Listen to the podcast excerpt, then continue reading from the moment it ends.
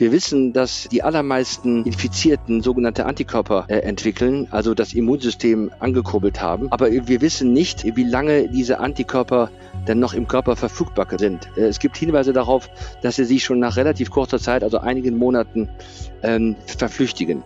Man hört sie nicht oft, aber es gibt sie, die Fälle, in denen sich Menschen zum zweiten Mal mit dem Coronavirus infizieren. Wie sich das in Zukunft entwickeln könnte, darüber sprechen wir hier im Podcast. Ich bin Julia Marchese, schön, dass ihr dabei seid. Der Rheinische Post Aufwacher. Das Update am Nachmittag. Die Zahl der Corona-Neuinfektionen in Deutschland hat ihren Höchststand erreicht. Das Robert Koch Institut meldete heute Morgen, dass sich innerhalb eines Tages über 11.000 Menschen mit dem Virus angesteckt haben. Wenn man sich jetzt die Entwicklung anguckt, sind das aktuell wirklich sehr beachtliche Zahlen. Und wenn man jetzt noch genauer hinschaut, dann sind darunter in ganz seltenen Fällen auch Menschen, die sich zum zweiten Mal mit dem Virus angesteckt haben. Was darüber bekannt ist und was uns diesbezüglich auch in der Zukunft erwarten könnte, darüber spreche ich jetzt mit RP Medizin Redakteur Wolfram Görz. Hallo. Hallo. Im Kreis Viersen sind zum Beispiel bereits zwei Fälle von Doppelinfektionen bekannt. Das teilte das dortige Kreisgesundheitsamt mit. Markus Wahlrafen ist einer davon.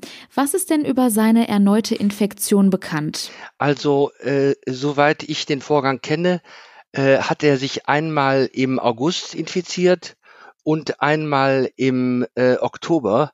Er hatte in beiden Fällen also keine Lungenentzündung, aber er fühlte sich sehr schlapp. Er hatte massiven Husten und Kopfschmerzen und beim zweiten äh, Verlauf hat er auch seinen Geruchssinn äh, verloren. Er hat mitgeteilt, dass er mittlerweile äh, auch wieder eine Zitrone riechen könne, aber von der alten Riechkompetenz äh, ist er offenbar noch ein bisschen entfernt.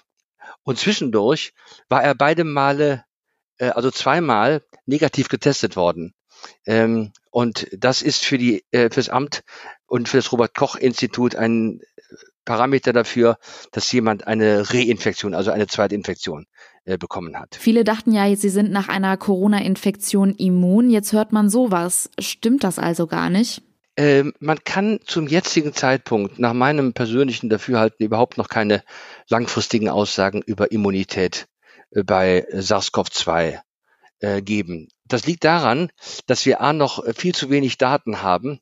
Wir wissen, dass ähm, die allermeisten Infizierten sogenannte Antikörper äh, entwickeln, also das Immunsystem angekurbelt haben. Aber wir wissen nicht, ähm, wie lange diese Antikörper dann noch im Körper verfügbar äh, sind. Äh, es gibt Hinweise darauf, dass sie sich schon nach relativ kurzer Zeit, also einigen Monaten, ähm, verflüchtigen. Man muss dazu wissen, und das kann man ja mal erklären, weil wir sind ja auch eine, eine Art von Schlaumacher-Podcast, dass es verschiedene Antikörper gibt. Es gibt IgA, es gibt also Immunglobulin A, Immunglobulin M und die wichtigsten sind Immunglobulin G und die operieren nachgeschaltet, ja. IgA und IgM kommen relativ schnell nach der Infektion, aber in nicht so gro großer Zahl. Das ist eher quasi die ersten, die ersten Sturmtruppen der Immunabwehr. Und dann kommt in großem Maße, wird IgG ausgeschüttet. Und IgG ist auch dasjenige, was bei einem Antikörpertest eigentlich immer am stärksten auch gemessen wird. Wie viel ist davon da? So, wenn es jetzt eine geringe Infektion ist, also eine milde Infektion, möglicherweise sogar eine asymptomatische Infektion, kann es sein, dass äh, überhaupt nur IgA und IgM gebildet äh, wird, äh, aber nicht mehr IgG. Das heißt, der, der eigentlich potenteste Antikörper wird vom Körper nicht gebildet, weil der Körper meint, der braucht den gar nicht zu bilden. So, das könnte jetzt auch dafür äh, ausschlaggebend sein, dass möglicherweise auch die Immunabwehr ähm, generell jetzt gar nicht so hochgefahren ist, also entsprechend auch äh, nicht mehr so ausgelastet ist. Und äh, deswegen kann man davon ausgehen, dass äh, es durchaus Reinfektionen geben kann, die man ja auch von anderen Coronaviren kennt. Also es ist üblich, dass man sich mehrfach mit demselben Virus anstecken kann. Das, davon muss man einfach ausgehen. Wie ist es denn, wenn ich mich erneut mit dem Virus infiziert habe? Ist man auch in diesem Fall wieder ansteckend? Also während einer erneuten einer zweiten Infektion, die, wie gesagt, auch nur sehr selten vorkommt, ähm, gilt man natürlich auch als ansteckend. Weil man hat natürlich bei einem Abstrich im Nasenrachenraum hat man natürlich Virus gefunden. Äh, und sobald man Virus gefunden hat, vorausgesetzt es ist in ausreichender Zahl, dann ist man natürlich auch wieder infektiös. Also auch man kann bei einer zweiten Infektion jemand anderen anstecken. Immer kommt es darauf an, wie hoch ist die sogenannte Viruslast selber. Es gibt davon äh, mehrere Ableitungen und Theorien. Also man sagt, dass Leute, die eher wenig Symptome haben und oder sogar asymptomatisch sind, dass diese Leute möglicherweise auch weniger ansteckend sind als Leute, die wirklich äh, schwerer äh, äh, krank sind und auch massiven Husten haben und so weiter. Aber auch da gibt es mittlerweile Gegenbeispiele, dass Leute, die eigentlich überhaupt keine Symptome haben, nachweislich äh, eine Zahl von Leuten angesteckt haben. Also ähm, ich glaube in diesem Corona-Szenario momentan äh, nicht sehr viel, wenn es nicht durch wirklich große Studien äh, belegt ist, mit, mit vielen tausenden Probanden und so Studien gibt es halt noch nicht. Deswegen muss man auch immer sehr variabel sein in der Einschätzung von, von Verläufen. Da ändert sich momentan halt sehr viel. Okay. Und auch der Virologe Christian Drosten spricht ja bei Reinfektionen von Raritäten. Wird die Meinung denn auch von anderen Virologen geteilt oder was sagen die dazu?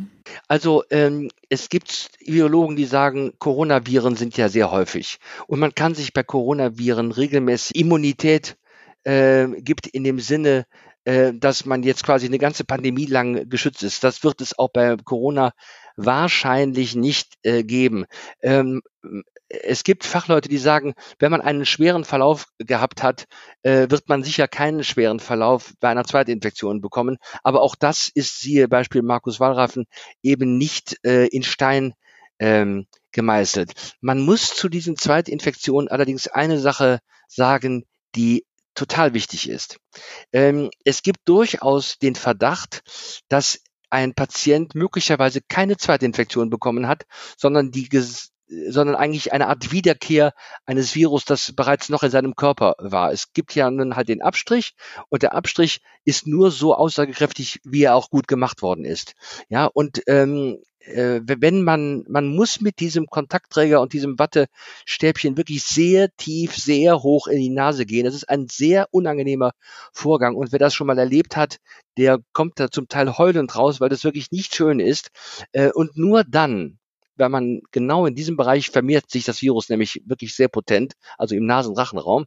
Und nur wenn man dorthin gelangt ist, kann man auch sehr sicher Virus asservieren, wie man so sagt. Und wenn man das in den Zwischentests halt nicht gemacht hat, was ja zufälligerweise so sein kann, kann es sein, dass man jemand die ganze Zeit über mit einer latenten Corona-Infektion gehabt hat, die sich aber irgendwie so von den Symptomen her verflüchtigt hat, aber trotzdem war das Virus die ganze Zeit da.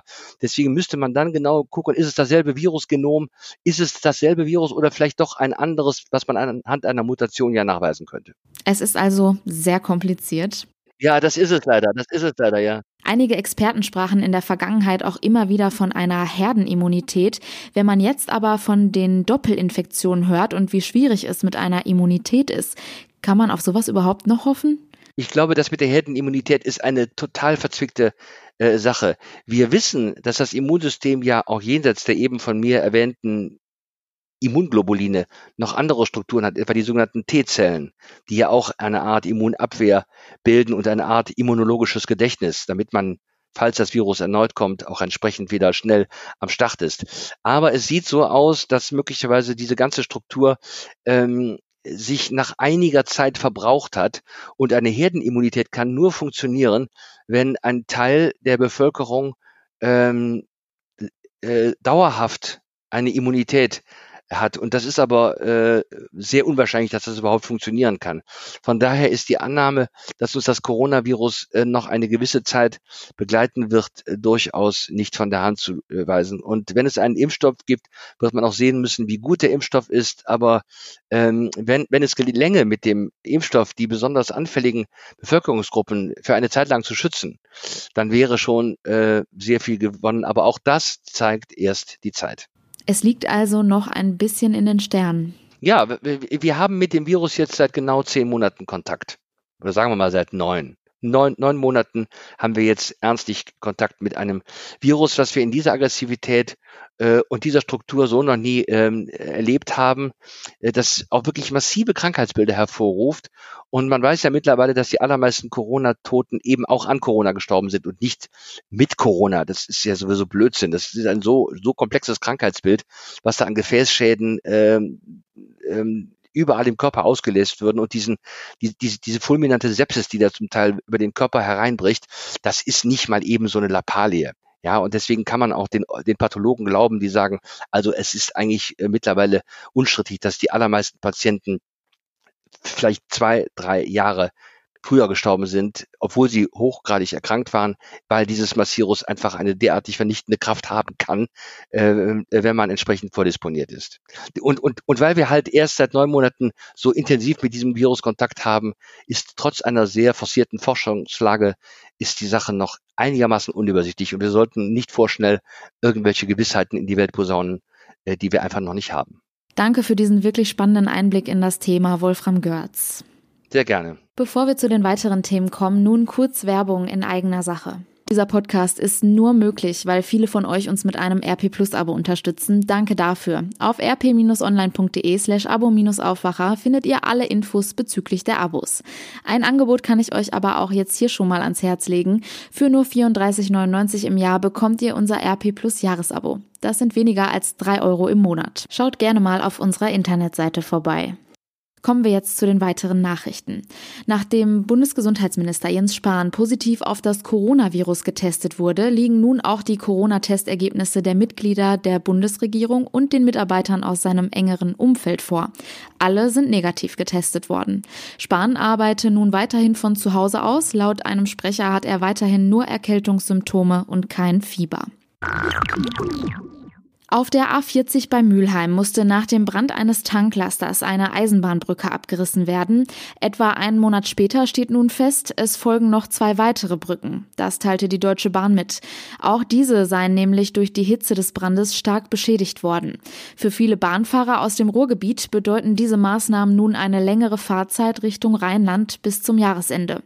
Die Bahn teilte aber bereits mit, dass als Ersatz eine Behelfsbrücke entstehen soll. Diese sei für den Personen Personenverkehr besonders wichtig. Die Schulen in NRW sind aus Sicht der SPD-Opposition nach den Herbstferien nicht ausreichend gegen die Corona-Infektionsgefahr geschützt.